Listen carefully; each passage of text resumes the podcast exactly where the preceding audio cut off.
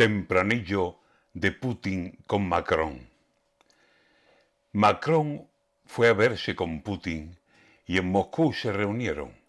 Buscaba el francés frenar lo que no anda bien de frenos, que el ruso lleva la guerra en la sangre y en el gesto, que la carita de Putin tiene algo de parabellum.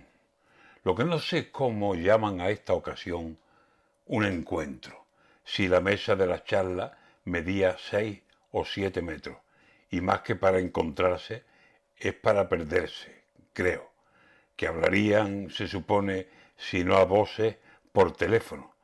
No sé si habrán arreglado lo que es un clima prebélico, pero mediando esa mesa, lo mejor que hubieran hecho es jugarse el caso al tenis, que la mesa tiene metros.